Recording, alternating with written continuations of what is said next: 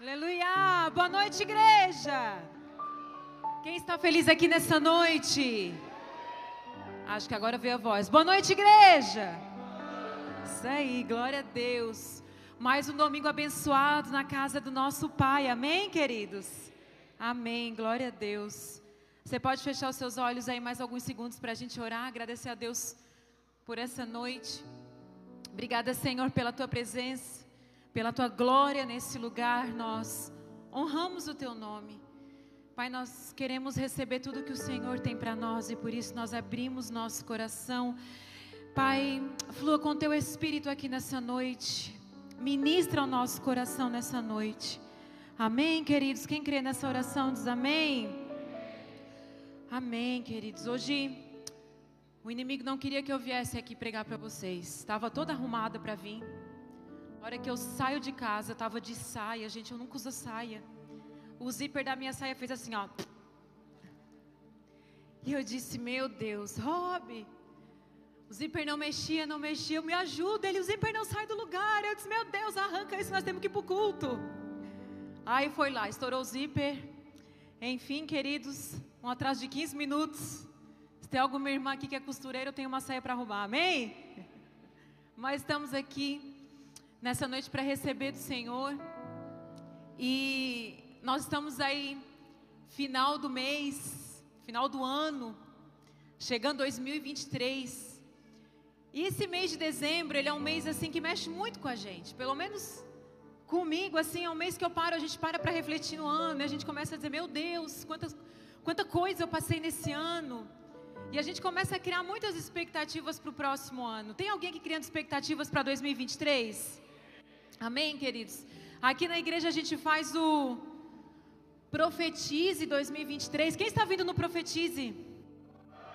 Se você não está vindo, venha. Nós temos ainda mais duas quintas-feiras.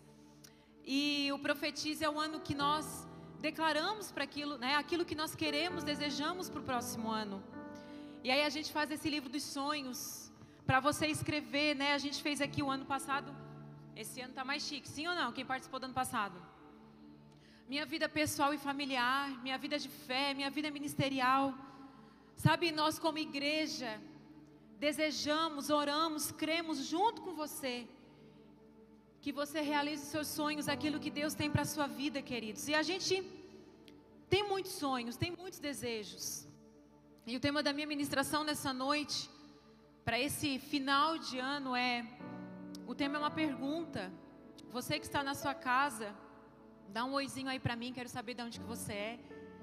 É aqui, ó. Antes de entrar aqui eu estava vendo vocês. E você também que está na sua casa, queridos, essa ministração, ela é uma pergunta, esse tema é uma pergunta. E a pergunta é: o que você quer construir? O que que você quer construir? Você já parou para pensar nisso? Você já parou para pensar naquilo que você quer construir na sua vida, na sua família, no seu casamento, na sua maternidade, na sua vida profissional? O que, que você imagina da sua vida? Como você projeta a sua vida? Como você imagina? Você tem pensado sobre isso? Ou talvez esse ano seja um ano, esse mês seja um mês que a gente para um pouquinho mais para refletir sobre isso. O que, que eu quero construir? E tem um versículo de Provérbios. Esse versículo é um Queridos, esse versículo ele é uma grande chave na nossa vida. Talvez muitos de vocês vão ter uma grande transformação a partir desse versículo aqui nessa noite. Posso ouvir um amém? Porque esse versículo ele é uma grande chave de entendimento para nós. Eu, eu coloquei nas três versões bíblicas para que você entenda de fato o que esse versículo está querendo dizer. Diz assim, Provérbios 14, 8. Diz assim: A sabedoria do homem só um pouquinho. Tá dando microfonia? Tá? Tá? Não? Então é só o meu. É o retorno, né? Que tá dando um aqui. Enfim, vamos lá. Uh, essa é a versão NVI. A sabedoria do homem prudente é discernir o seu caminho, mas a insensatez do tolo, dos tolos é enganosa. Então a Bíblia fala que a sabedoria do homem prudente é discernir o seu caminho, mas a insensatez dos tolos é enganosa. A versão NVT ela vai dizer o seguinte: o prudente sabe para onde vai, O prudente ele sabe para onde vai, mas os insensatos enganam a si mesmos. Meu Deus, que versículo poderoso. Que chave para a nossa vida nessa noite. Sabe o que, que ele está dizendo? O prudente, a sabedoria do homem prudente. Qual é a sabedoria do homem prudente?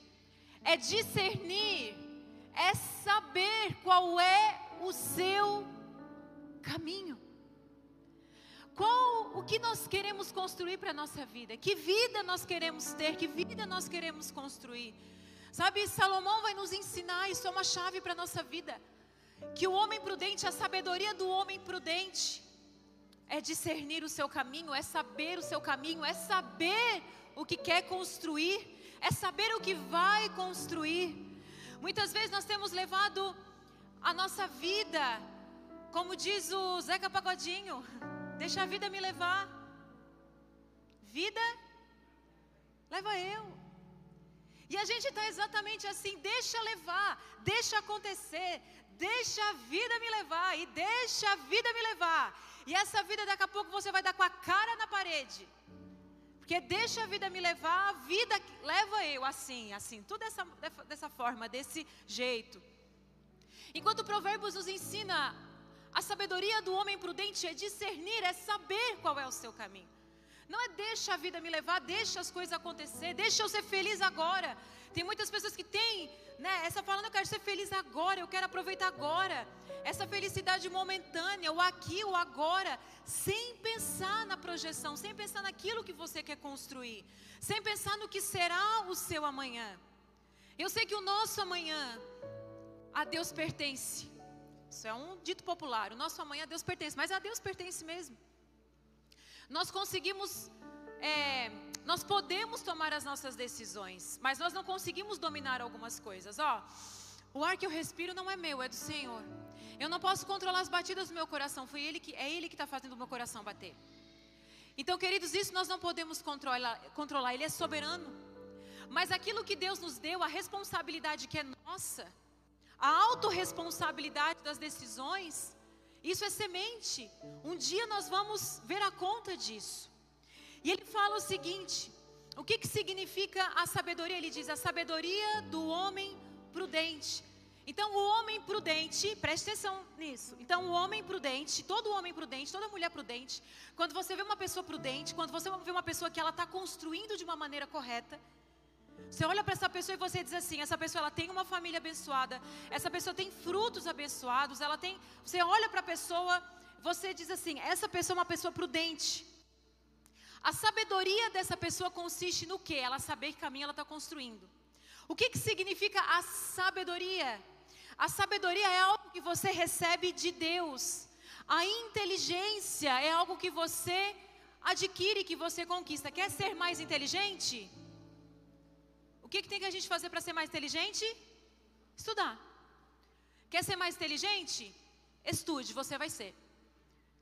Mas a sabedoria, é, Provérbios vai dizer que o temor do Senhor é o princípio do saber. Então, o temor do Senhor, quando você teme a Deus, você quer saber o que Deus pensa a respeito. Isso é temor. Temor é tomar as decisões baseadas no que Deus pensa. Então, quando eu tomo as minhas decisões baseadas no que Deus pensa, isso é sabedoria, eu recebo a sabedoria. A sabedoria é o conhecimento de Deus, a sabedoria é eu tomar as minhas decisões baseadas no que Deus pensa.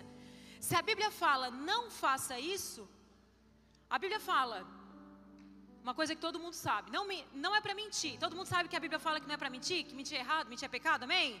Amém. Então a pessoa sabe, ela não vai mentir. Ela vai saber tomar uma decisão. A pessoa tola, ela vai mentir. Porque está escrito, não minta. Ela vai dizer, ah, mas eu quero mentir. Tolice, uma decisão tola. Então, o tempo inteiro nós temos as decisões na nossa frente. Nós temos decisões todos os dias.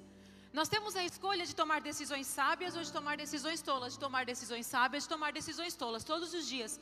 Quando você olha e você diz, isso me faz mal, isso me prejudica. Isso que eu estou vendo, assistindo, ouvindo, comendo, falando, pensando, isso me prejudica.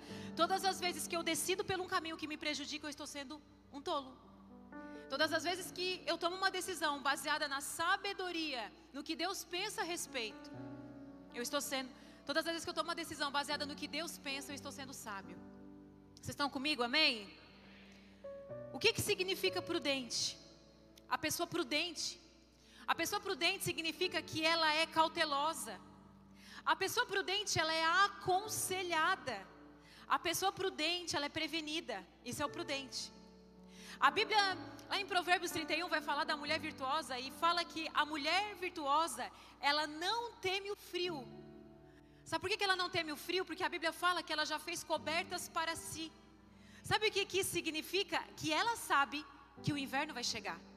E por ela saber que o inverno vai chegar, ela já faz cobertas. Então a mulher de Provérbios 31, ela não teme o frio. Nós tememos quando nós somos imprudentes. A nossa imprudência nos leva ao medo. A nossa imprudência nos leva ao medo. Muitos medos nós colhemos por conta da nossa imprudência. Nossa imprudência. Então, quando você é imprudente, quando você vai ver o resultado daquilo, você tem medo. Mas a mulher de Provérbios 31, ela não tem medo do, do frio, porque ela já se preparou, ela está prevenida. Queridos, nós sabemos que nós passamos por dias difíceis, por dias bons, por dias alegres, mas por dias difíceis, por dias de lutas. E nós temos que estar prevenido para os dias difíceis. Muitas vezes nós queremos só viver os dias bons, mas a vida não é feita só de dias bons, ela é feita também de dias difíceis. E nós temos que nos preparar para esse dia. Ele é cauteloso. Uma das características da pessoa prudente, ela é aconselhada. Ela é rodeada de conselhos. Sabe, quando teve aquele jogo do Brasil, eu estava contando até esses dias, uh, esses dias que eu, eu contei para as mulheres, tava, teve aquele jogo do Brasil do Camarões, né? Que ele perdeu, né? E aí, é, eu vim aqui na, na box ver o jogo. Mas na hora que eu estava ali vendo o jogo, eu fui, eu fui entrar na cafeteria para tomar um cafezinho, enquanto estava para começar o jogo. E aí, de repente, entra pela porta da box. O procurador da, da, da Justiça, um dos mais conhecidos a nível de Brasil, Dr. Guilherme Shelby, ele entra na porta. E eu falo, meu Deus. Aí fui lá abraçar ele. E eu sou dessas, queridos. Eu já falo assim: Oi, doutor, tu não sabe quem eu sou, mas eu já te vi em Brasília, eu já te cumprimentei em Brasília. E ele: Oi, tudo bom? Aí ele já sentou, eu já sentei perto. Eu disse: Eu vou ver jogo? Não, queridos, essa oportunidade é única para mim. Fiquei uma hora e meia enquanto o jogo rolava e perdeu mesmo, não perdi nada. Eu ali me alimentando. Ele é um dos homens que mais conhece de assuntos que me interessam, como pedofilia, abuso infantil e toda a área de educação do Brasil. Ele está dentro do governo, ele sabe o que acontece. Mães, nós não temos noção do que acontece nas nossas escolas. E ele começou, inclusive, da, da escola dos meus, dos, meus filhos, ele começou a falar já que nível que está a educação do colégio dos meus filhos. Mas aconteceu uma situação no colégio dos meus filhos, e eu fiquei um pouco incomodada, e eu ia lá tirar satisfação de uma situação, e aí eu falei assim, doutor, eu quero um conselho seu. Aconteceu uma situação no colégio dos meus filhos, e eu quero lá e fazer isso. E ele disse: Não, não faça isso. Você vai fazer isso e você vai fazer aquilo. Lógico, por quê? Porque é uma coisa que eu não conheço sobre leis. E aí ele me aconselhou. Sabe, eu ia tomar essa decisão e eu ia ser uma tola tomando aquela decisão. Mas naquele momento eu estava diante de alguém que poderia me dar uma resposta, de alguém que poderia me instruir. E eu fui pedir um conselho do que eu deveria fazer, de alguém que dominava um assunto que eu não dominava. Sabe, queridos, o prudente, ele é uma pessoa aconselhada. Ele vive rodeado de conselhos, ele não é um tolo, ele não faz as coisas de maneira inconsequente, ele não toma as decisões que está dando na cabeça dele. No meu olhar, na minha visão, eu estava corretíssima, eu estava certíssima, mas eu disse: opa, tem algumas leis que eu não tenho domínio, quase nenhuma eu tenho domínio, na verdade, não conheço as leis. E ele olhou para mim e ele disse assim: Cris, conheça as leis. Conheça as leis para você saber quais são as leis que protegem o seu filho, inclusive do colégio do governo. Porque existem leis. Nós pais não sabemos as leis que, nos, que protegem nossos filhos. Que protegem nossos filhos do que está acontecendo aí fora. Sabe, nós temos que aprender a ser pessoas aconselháveis, a abrir portas. O cauteloso, queridos, ele toma conselho na multidão de conselhos. Provérbios vai dizer: na multidão de conselhos há sucesso nos projetos.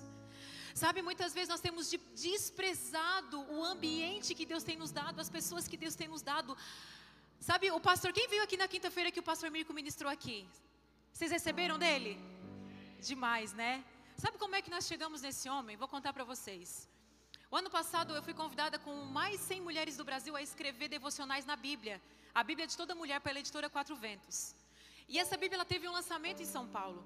E esse pastor é um pastor que eu já admiro, que eu já sigo há tempo. Quando eu cheguei nesse lançamento, queridos, da Bíblia, quando eu olho para o lado, está a esposa dele. A esposa dele também escreveu para essa Bíblia. E eu olhei, ah, pastora Lília, esposa do fulano de tal. E eu assim, tenho que chegar nela. Eu sou dessas. Porque é oportunidade.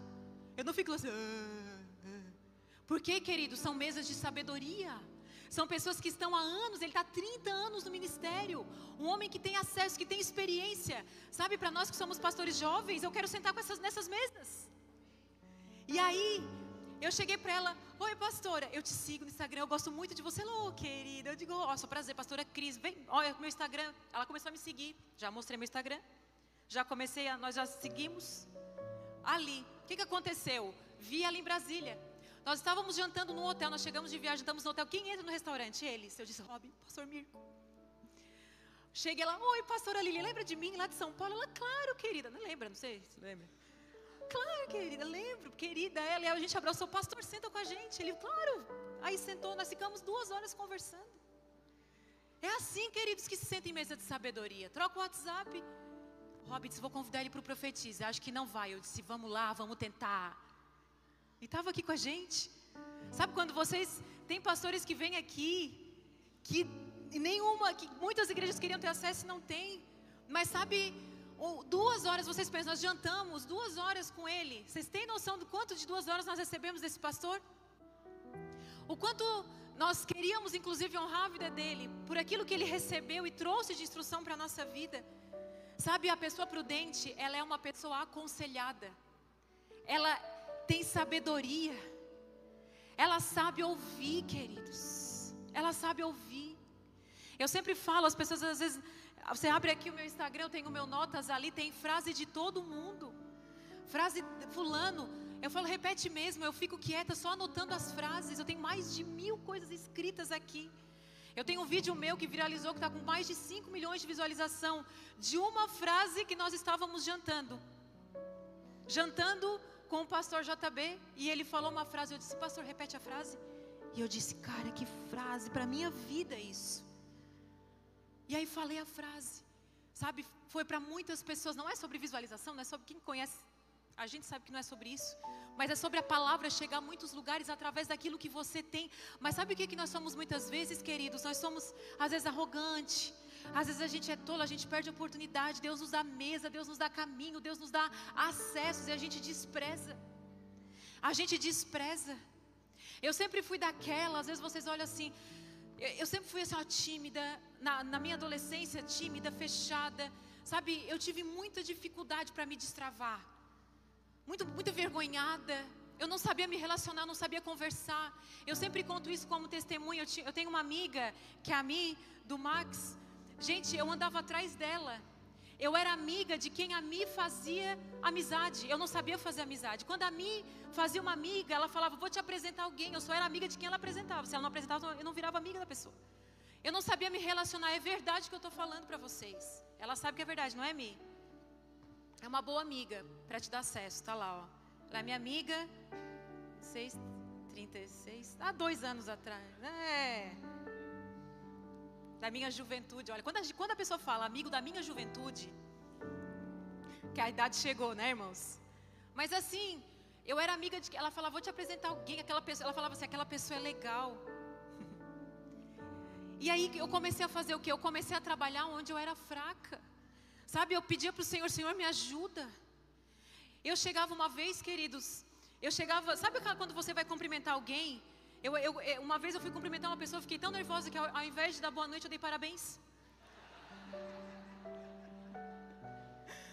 É verdade, eu não sei se tem alguém que é, que é tímido, mas eu era desse nível. Eu falei para a pessoa: parabéns.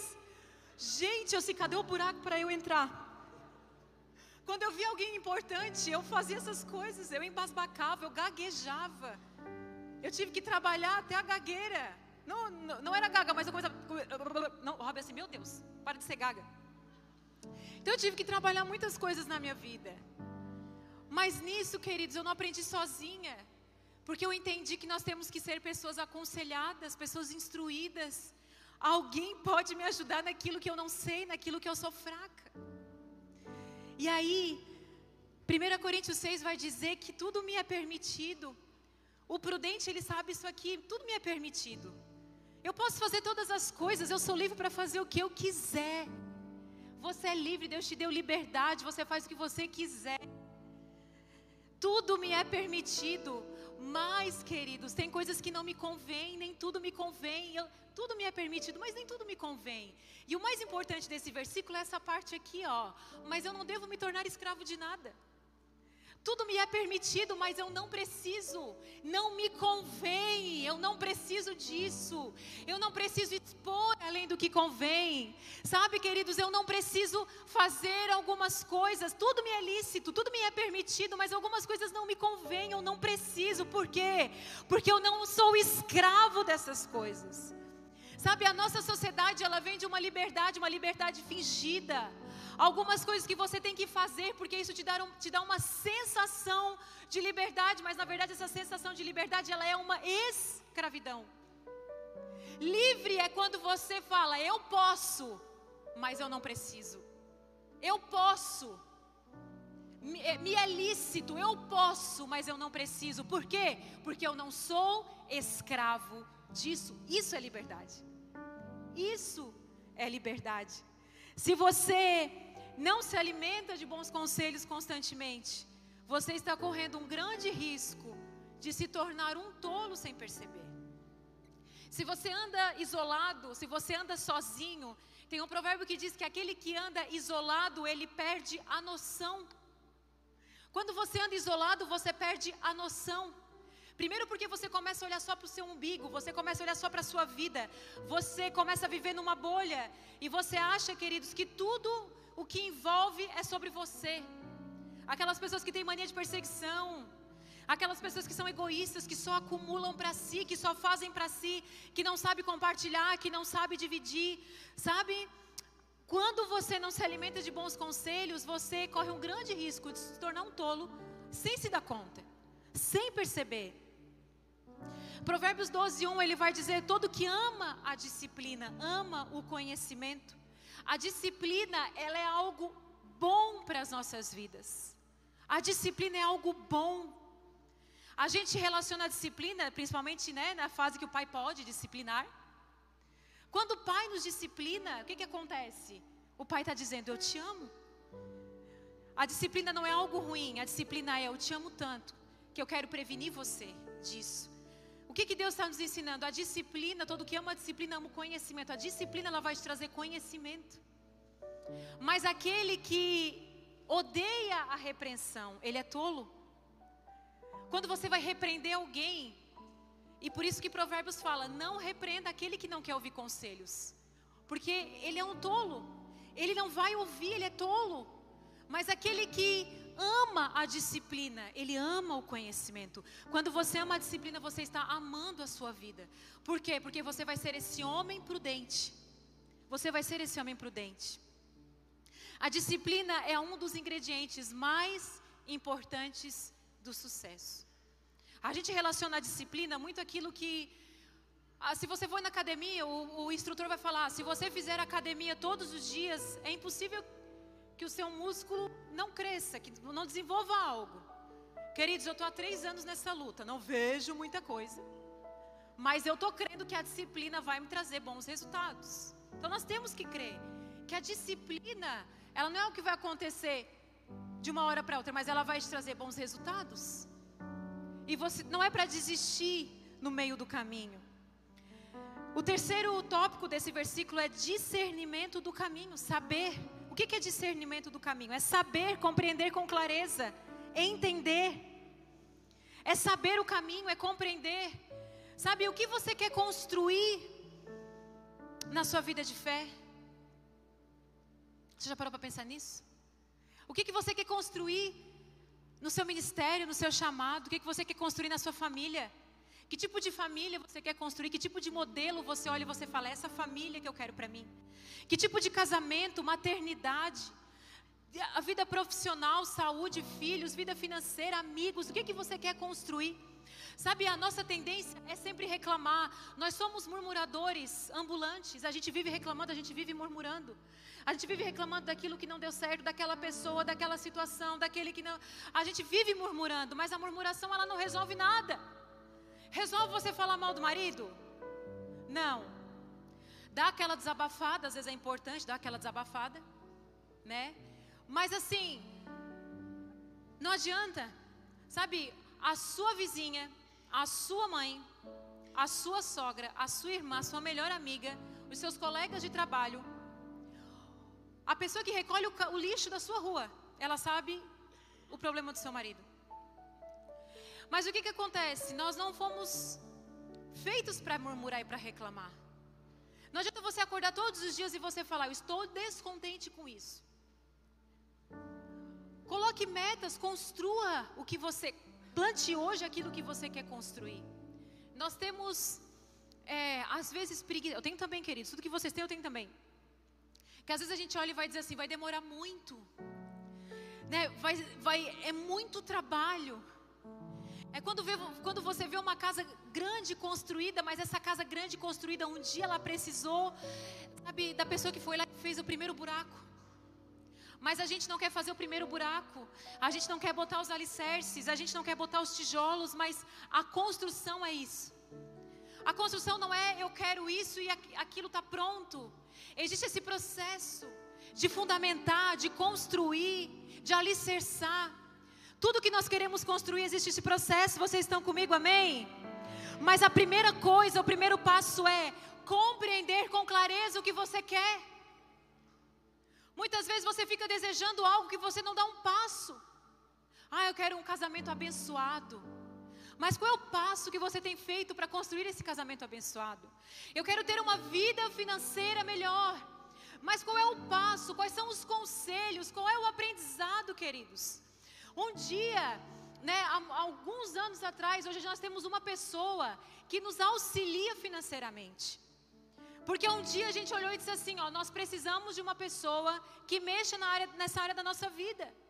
Então, um dia nós sentamos com uma pessoa que foi a Pamela. Pamela nos instrui, nos ensina.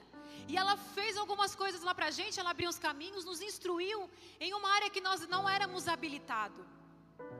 Nós não queremos nos mover, nós não queremos investir, nós não queremos investir tempo, nós, nós não queremos investir, nós queremos que as coisas aconteçam fazendo tudo do nosso jeito, da nossa maneira. Mas às vezes o nosso jeito, da nossa maneira, a gente já entendeu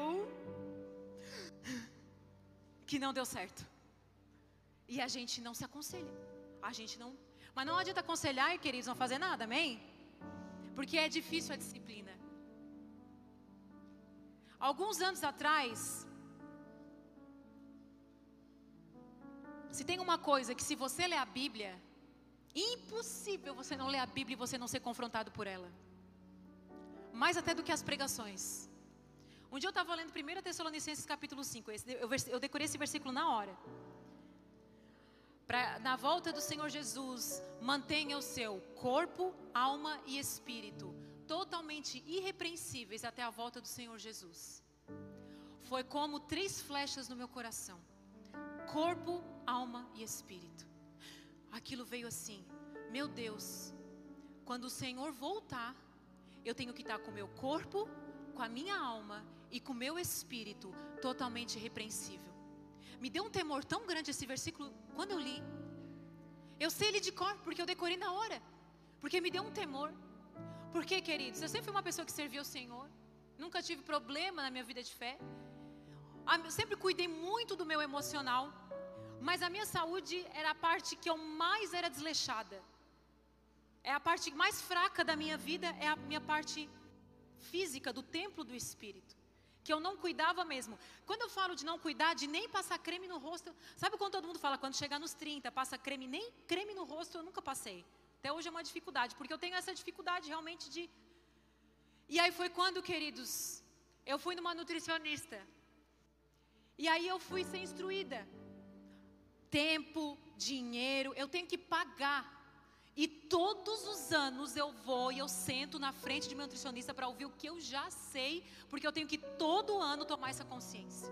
Todo ano, todos os anos, já faz uns cinco anos que todos os anos eu pago uma nutricionista. Eu pago para doer, porque se não doer no bolso a gente não muda. Eu pago, eu sento e, eu, e ela fala, fomos para não dizer, para não dizer assim, ai, ela está exagerando. Eu fui início do ano e fui mês passado com meu marido. Vamos na Nutri, vamos lá sentar, porque nós precisamos ouvir de novo aquilo que a gente já sabe. Não come açúcar. e aí dá, dá aquela volta na consciência. Por quê? Eu tenho que me puxar para isso. Por quê, Cris? Porque é a área que eu sou mais fraca. E eu falei, Senhor, eu não quero te negligenciar nessa área da minha vida. Eu quero cuidar também da minha saúde. Não quero ser uma imprudente. Então eu, é esse esforço que eu tenho que fazer. É esse esforço que eu tenho que fazer exame, que é uma luta, fazer exame, mas estou lá fazendo exame, estou lá cuidando da saúde. Então, queridos, qual é a área que você vai precisar ser mais aconselhado? Eu não sei qual é a sua área, talvez seja financeira, talvez seja no seu casamento, talvez seja na sua maternidade, com seus filhos, com o seu tempo. Às vezes você é uma pessoa desorganizada, não sei qual é a área da sua vida, mas você precisa olhar e dizer assim: isso aqui está me atrapalhando. Aquele que ama a disciplina, ama o conhecimento. Qual é a área que você precisa de disciplina? Tem alguma área? Tem alguma área que você precisa de disciplina na sua vida? Tem? Sim? Sim. Uma das coisas que eu não fazia era ler. E eu cresci vendo sempre o meu irmão, o meu irmão, o Ramon, ele sempre ele era, ele lia tanto que ele lia gibias. Já sabe assim a criança que lê gibi, ele sempre com gibi. Às vezes eu ia no quarto dele, pegava o livro para tentar ler, porque eu admirava sempre ele sempre lendo muito. E de tanto eu ver ele ler, eu pensava assim, eu tenho que ler como ele, eu tenho que aprender a ler. Mas eu não gostava de ler. Vocês sabiam que leitura é uma disciplina que você desenvolve? Até que, há, acho que há uns 10 anos atrás, eu coloquei como meta, eu não lembro agora quantas quantas páginas, mas era como se fosse 50 páginas por dia. Eu, comecei, eu coloquei como meta ler. Eu coloquei meta mensal de leitura. Até e eu levava, eu levava livro para o banheiro. Eu ia para a fila de coisa, eu levava livro. Eu ia fazer a unha, eu levava livro. Eu botei isso como disciplina na minha vida. Às vezes eu chegava no salão e eu falava assim: Ó, oh, não vou conversar muito porque eu vou ler. Por quê? Porque eu fiz disso uma disciplina. Hoje eu sou uma, leitor, uma leitora voraz. Mas não porque eu era apaixonada por leitura, porque eu fiz disso uma disciplina na minha vida. Então, algumas coisas na sua vida você vai gostar, é, flui de você, você gosta de fazer. Tem pessoas aqui que, ah, eu adoro suar, fazer exercício físico. Gente, eu odeio suar. Odeio. O exercício físico para mim é uma tortura, mas estou lá, pela misericórdia do Senhor. É o Senhor, a misericórdia purinha, todos os dias o Senhor que se renova sobre a minha vida. Então não é uma paixão, não é que eu gosto, é disciplina. Então, né, aquela a frase, né, crianças fazem o que querem, adultos fazem o que deve ser feito. Essa frase para nossa vida. Criança é o que faz o que quer, adulto faz o que deve ser feito. Então, nessa noite, é uma pregação muito prática para a nossa vida, queridos, mas é isso, a disciplina é um dos ingredientes mais importantes do sucesso. Aquilo que você quer construir o discernimento para a sua vida, aquilo que você quer construir, sabe, você tem que planejar aquilo. Aquilo que você já faz facilmente, que, que é naturalmente, que você ama, que você ama fazer, ok, continue fazendo. Mas divida os seus esforços para aquilo que você precisa. Tem algumas coisas que para mim é muito natural fazer, eu gosto de fazer, mas as, as área, a área que eu mais tenho dificuldade é a área que eu tenho que forçar, porque aquilo que eu quero construir vai exigir isso de mim. Algumas áreas também eu não percebo. E aí o que, que eu preciso? Eu preciso de alguém me aconselhando, eu preciso de alguém me mostrando. Para solucionar um problema não basta detectá-lo, deve-se sair em busca da solução. Então, quando a gente tem um problema, não basta detectar um problema. É como você vai no médico e o médico fala assim: Ó, você tem um problema aqui. Aí você vai dizer: Ah, ok, o problema está aqui. Não, o médico detectou o problema, você sabe o problema. Agora a gente vai ter que fazer o que? Nós vamos ter que solucionar esse problema. Assim é na nossa vida. Não adianta você ficar falando que você tem um problema nessa área, que você tem um problema que é essa. Não adianta ficar falando sobre isso. Detectou o problema? Soluciona o problema.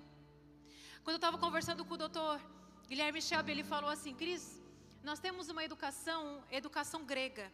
A educação grega significa que nós temos o conhecimento e nós somos proclamadores desse conhecimento. Então, quando você possui um conhecimento, você tem um conhecimento, você é um proclamador. Então, a gente vê aí as mídias sociais fazendo muitos proclamadores, ponto. As pessoas têm um conhecimento, ah, meu Deus, misericórdia, que coisa errada aquilo. Nós somos proclamadores. Agora, o que ele disse, quando você conhece a Cristo, nós temos que ter uma educação judaica. Então você tem que ser um conhecedor, um proclamador e agora um fazedor. Aquilo que você tem conhecimento, você faz. Nós não podemos ser só proclamadores, nós somos conhecedores, proclamadores e fazedores. Do que, que eu detenho conhecimento, do que, que eu possuo conhecimento que eu estou fazendo algo. Eu lembro que quando nós começamos aqui na igreja, que nós, a gente queria começar o social, eu falei, Samara, vamos lá na. A Samara foi na prefeitura para a gente ver quais eram os problemas sociais de Criciúma. Por quê? Porque eu não quero ser uma pessoa que fala dos problemas sociais de Criciúma. Eu quero ser uma fazedora. Eu quero ser uma solucionadora dos problemas sociais de Criciúma. É muito fácil eu botar a culpa no prefeito, eu botar a culpa no governo, eu botar a culpa na, na, em, em toda a ordem pública. Sendo que eu posso, como embaixadora dos céus na terra, fazer algo aqui. E aí a gente viu que existiam dois problemas que a gente poderia solucionar. Um ainda está no meu coração. Mas o primeiro foi, ainda tem famílias, por incrível que pareça. Criciúma é uma cidade muito próspera, tem muito trabalho, tem trabalho assim, ó, para dar e vender, né? Antigamente era a pessoa que falava, patrão, por favor, me dá emprego. Hoje o patrão ele está dizendo, por favor, venha trabalhar comigo. Sim ou não, queridos?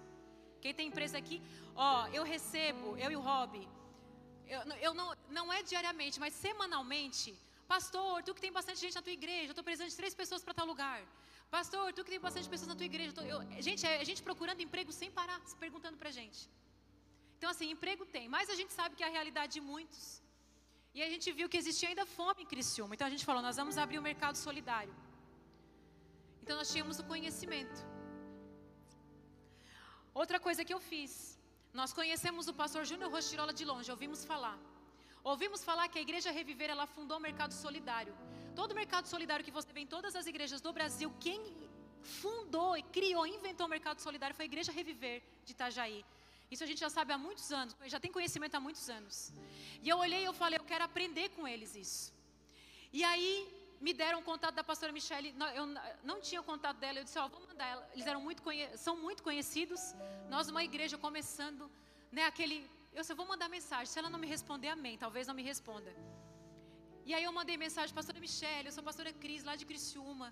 Nós temos muito desejo de fazer o um mercado solidário, nós não sabemos como isso funciona. Nós podemos ir aprender com você, porque eles têm mercado solidário, eles têm orfanato, eles têm casa uh, de abrigo de adolescente, eles têm casa de um, para dependentes químicos, eles têm um social assim enorme. Aí ela me respondeu: Vem, Cris. Marcamos, veio a pandemia. Depois da pandemia, queridos, marcamos com eles, fomos para Itajaí, o pastor que cuida de toda a parte social, passamos um dia inteiro fazendo visita, conhecendo sobre as leis, tudo o que acontecia. Chegamos aqui no outro dia, nós falamos, Senhor, nós queremos fazer isso em Criciúma. Sabe, nada do que vocês veem aqui foi de um dia para o outro, foram três anos gerando isso. E nós tínhamos a visão, eu falei, Deus, nós temos a visão, mas nós não temos o dinheiro. E eu sempre falo isso para vocês: quando Deus dá a visão, Ele dá a provisão, fica tranquilo. Às vezes você tem um desejo, você fala, ai, mas ninguém vem comigo, mas eu não tenho dinheiro. Queridos, nós, eu estava ali sozinha também sem dinheiro, a mesma história. Só um desejo, só um caminho que a pastora Michele, hoje é uma pastora que é minha amiga, nós conversamos toda semana, mas foi eu que fui lá abrir caminho com ela, a mesma coisa. E aí passou a pandemia, marcamos, fomos na igreja dela. E aí quando nós chegamos no outro dia, isso é verdade que eu estou contando para vocês, porque nós contamos testemunho, quem é que lembra, quem é que estava lembra. No outro dia, uma pessoa de Criciúma foi tomar um café com o Rob e ele disse: Pastor, eu tenho um dinheiro que Deus me deu, mas eu sei que não é meu e eu quero ofertar para essa igreja. E ele pagou um terço de todo aquele projeto que nós temos ali construído, essa pessoa pagou. No outro dia que nós chegamos de viagem, Deus só estava precisando que a gente fosse e a gente aprendesse. Deus, Deus olhou para a gente e viu assim: vocês têm a visão? Vocês querem fazer? Fique tranquilo, filho, agora eu vou te dar a provisão. E nós construímos o mercado solidário, que hoje atende muitas famílias. Queridos, eu nem boto mais o pé no mercado solidário, porque agora Deus já está nos dando outros projetos. Agora nós estamos lá no Espaço Cultura, construindo lá. Um ano gerando aquele Espaço Cultura, construindo contato, tudo, queridos. Fevereiro inaugura. Então, assim, Deus já está dando outras coisas. Nós já estamos, nós não vamos contar ainda, mas Deus já nos deu o terceiro projeto. Que Deus nos ajude, Senhor. Amém. E você faz parte disso. Porque quem entende vai vindo, pastor, eu quero ajudar, pastor, eu quero fazer parte. Pastor, queima o coração. Nós temos que entender o que Deus está fazendo, queridos, além, além do nosso quadrado, além da nossa bolha, além das nossas estruturas. Não seja só um proclamador, seja um proclamador e um fazedor, amém? Pare de ser indeciso. Quando Deus te der algo, para de ser indeciso. Tá lá, ó. Ei, queridos, tenha fé na construção do seu caminho. Creia. Posso ouvir um amém? Tenha fé naquilo que Deus te deu, naquilo, sabe, Deus te deu. Deus te deu uma visão. Ai, pastor, é pequena, não importa o tamanho. Às vezes você acha que é tão pequeno, mas você está impactando vidas. Você está transformando vidas, irmão. Tem pessoas que vão se conectar com a sua história. Às vezes é uma coisa muito simples que você vai fazer, mas que você vai gerar uma grande transformação. Você nem sabe o quanto. Pare de ser indeciso, tenha fé na construção do seu caminho. Tiago, ele vai dizer isso no capítulo 1. Ele vai dizer assim: ó, mas quando pedirem, aqui é o versículo que ele está falando para pedir sabedoria, peçam sabedoria. Mas ele diz assim: ó, mas quando pedirem, façam-no com fé. Aí esse versículo ele nos ensina o que significa a dúvida, a causa, o que, que a dúvida causa na nossa vida. Ele diz assim: ó, quando vocês pedirem, peçam com fé, pois aquele que duvida é como a onda do mar, é empurrada e agitada pelo vento. Ele não deve esperar receber alguma coisa do Senhor, pois tem a mente dividida e é instável em tudo que faz. A nossa instabilidade, quando você começa e você não termina, quando você tem desejo de fazer algo e você fica só no desejo, e você fala, ah, eu vou fazer, ah, eu estou pensando em fazer. Ei, não espera receber alguma coisa quando você é instável. Deus não pode dar algo na mão de uma pessoa instável. Às vezes você olha para a sua vida, ai Deus, nada acontece, nada flui, sabe, nada grande, sabe por quê? Porque você é instável. Deus não pode confiar nada na mão de uma pessoa instável. Quando você tiver algo na sua mão, tenha fé. Sabe, ventos contrários vão vir, dificuldades vão vir, não é fácil, não é fácil para ninguém. Sabe, eu estou contando histórias para vocês aqui de coisas que nós demoramos anos para construir. O mercado solidário só nós sabemos quantas lágrimas nós derramamos. Porque, queridos, é uma obra de 200 mil que nós não tínhamos real. E a gente colocou o pé e a gente foi. E a gente comprava e nós falava, Senhor, nós compramos e os boletos são teus. Não faça isso, né, assim. Mas na casa do Senhor é, é aí assim que a gente faz. Tudo que nós temos aqui, queridos. Quando a gente entrou aqui, quem, quem é dessa época? Quando nós víamos no culto num calor como esse, não existia ar-condicionado. Quem é da época que não tinha ar-condicionado na igreja? Era chique, nós fazíamos sauna todo culto. Não tinha ar-condicionado. Nós tínhamos em torno de 100 pessoas vindo na igreja. A gente encharcava. Porque isso aqui é uma caixa fechada no calor do verão de 40 graus. E o povo vinha para o culto, irmão. Que hoje com ar-condicionado o povo não vem, mas acho que temos que desligar os ar. e o tio Rob falou assim: Nós vamos comprar o ar-condicionado. Eu, meu Deus do céu. E compramos pela fé, queridos, pagamos todas as parcelas. Sabe, esforço, dedicação pode parecer muito pequeno hoje. Pode parecer muito pequeno, cada cadeira que a gente comprou. Mas sabe quando Deus te dá dando algo, tenha fé.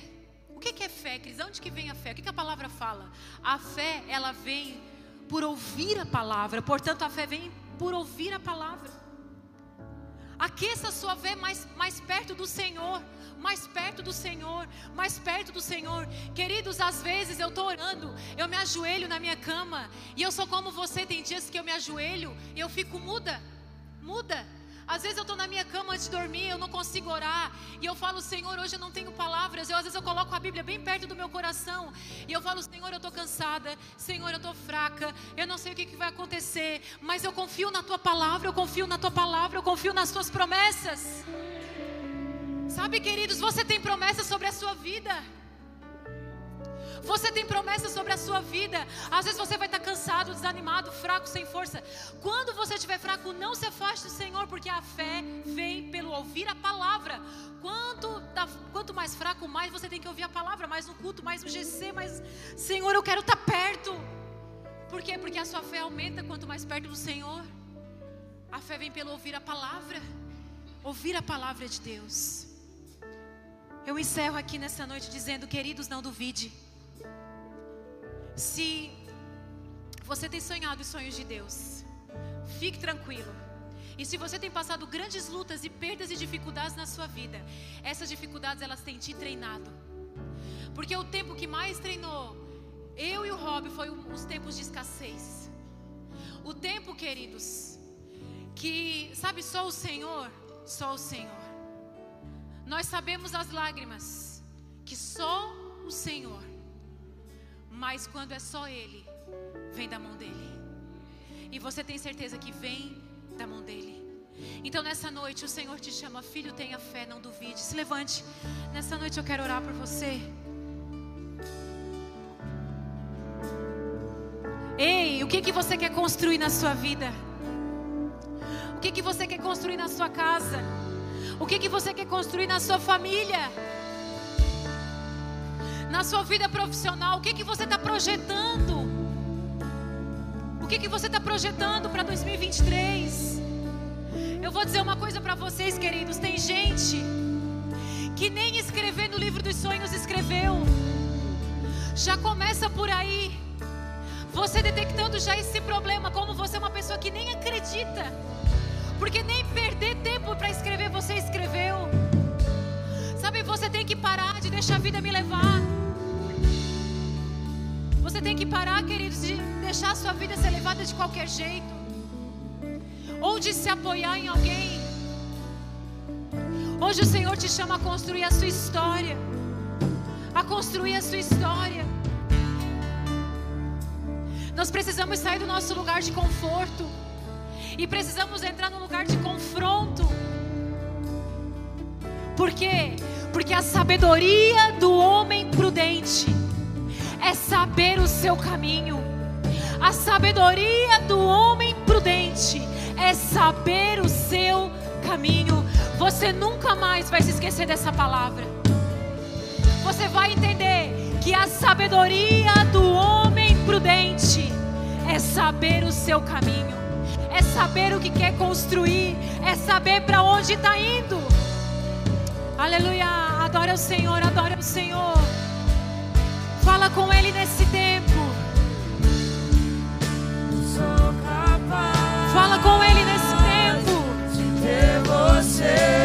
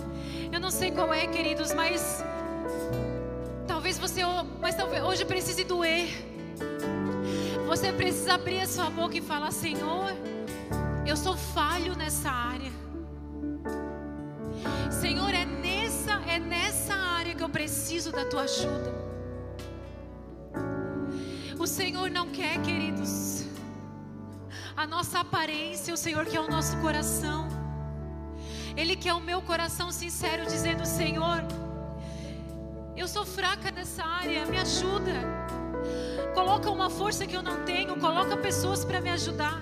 Senhor, eu não sei qual é o próximo passo. Deus, mas eu te peço ajuda, Senhor.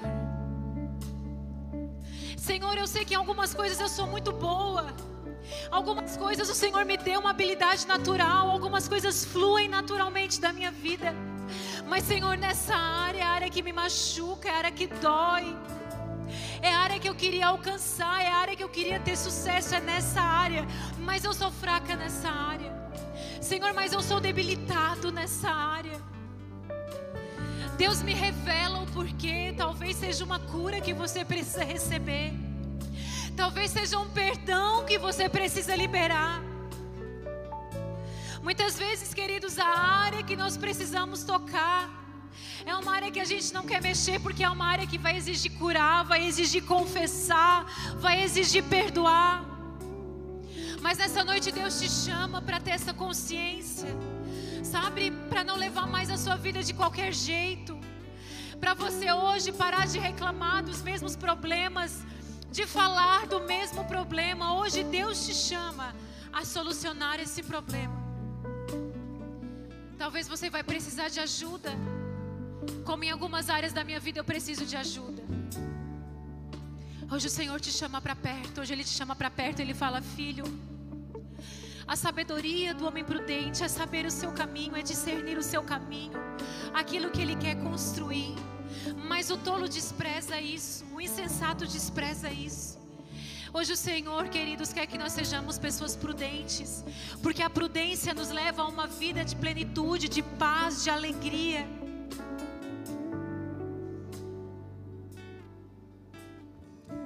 Vou dar esse tempo para você orar. Faça a sua oração, a sua oração, a sua oração. Abra a sua boca. É tão especial que acontece em momentos assim. Não perca essa oportunidade. O Espírito está aqui, queridos. Quem traz o convencimento é o Espírito, não sou eu, é Ele que te convence. É o Senhor que nos convence, a revelação vem dele no tempo certo. É Ele que nos convence.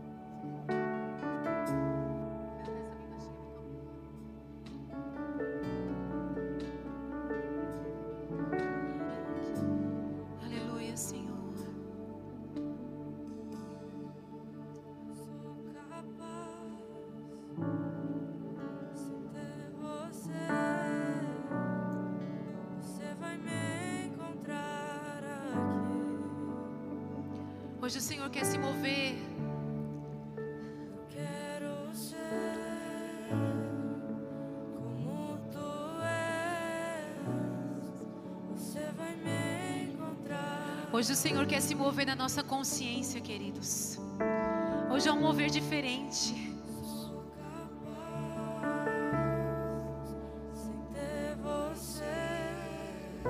O Senhor está gerando consciência em você.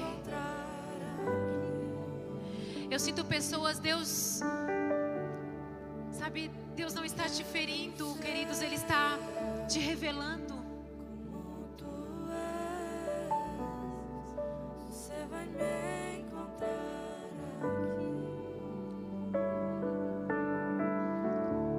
Grande transformação está começando hoje.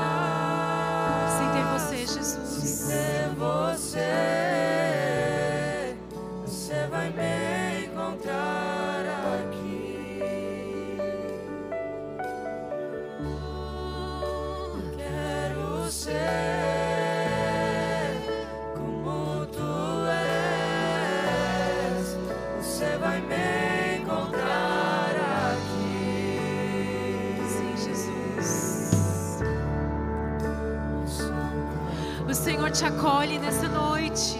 Se ter você, você vai me encontrar aqui. Nem por um segundo. Minuto fui abandonado. O Senhor está aqui. Declare sobre o que está seco na sua vida. O que, que está seco na sua vida, declare. Santo Espírito,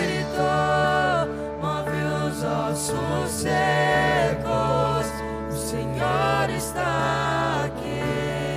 Aleluia. O Senhor está aqui.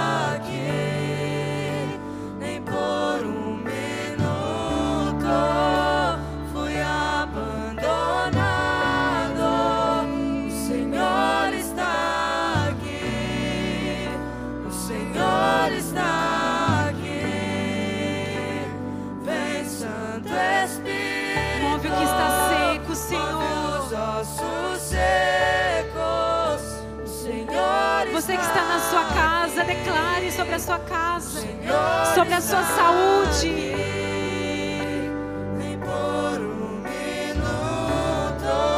sobre as suas finanças. abandonado. O Senhor está aqui. Aleluia. O Senhor está Traga a existência. aqui. Não duvide. Não duvide.